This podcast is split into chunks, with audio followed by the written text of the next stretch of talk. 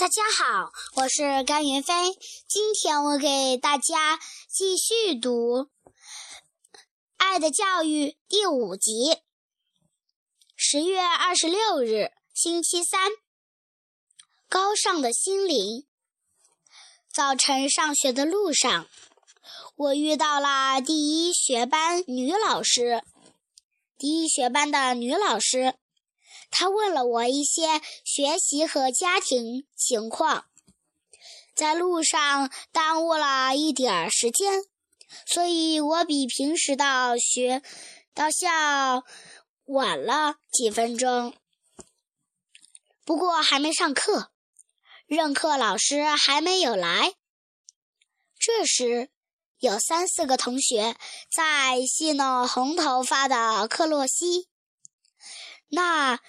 就是那个胳膊有残疾、母亲卖野菜的孩子。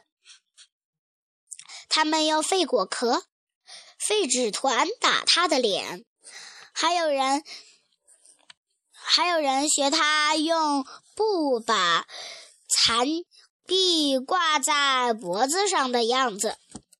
他们用这种方式戏弄他，侮辱他。克洛西一副落难的无可奈何的样子，坐在凳子上，脸色煞白，一声不敢吭。那几个同学见他好欺负，越来越起劲。克洛西愤怒了，气得脸色由煞白变得通红。浑身发起抖来。这时，那个无赖弗弗兰蒂一下子跳到凳子上，学着克洛西母亲挑菜蛋的样子，并夸大了并夸大了挑蛋的动作和姿态，以丑化他的母亲。引得学生们哄堂大笑。克洛西忍无可忍了，他从桌子上抓起一只墨水瓶，狠狠朝弗兰蒂的头上扔去。弗兰蒂闪身躲过，墨水瓶正巧打在刚走进教室的老师的胸部，同学们吓呆了。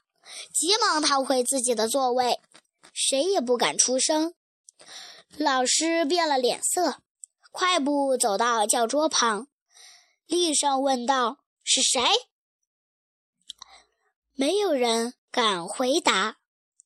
老师又提高了嗓门，问道：“是谁？”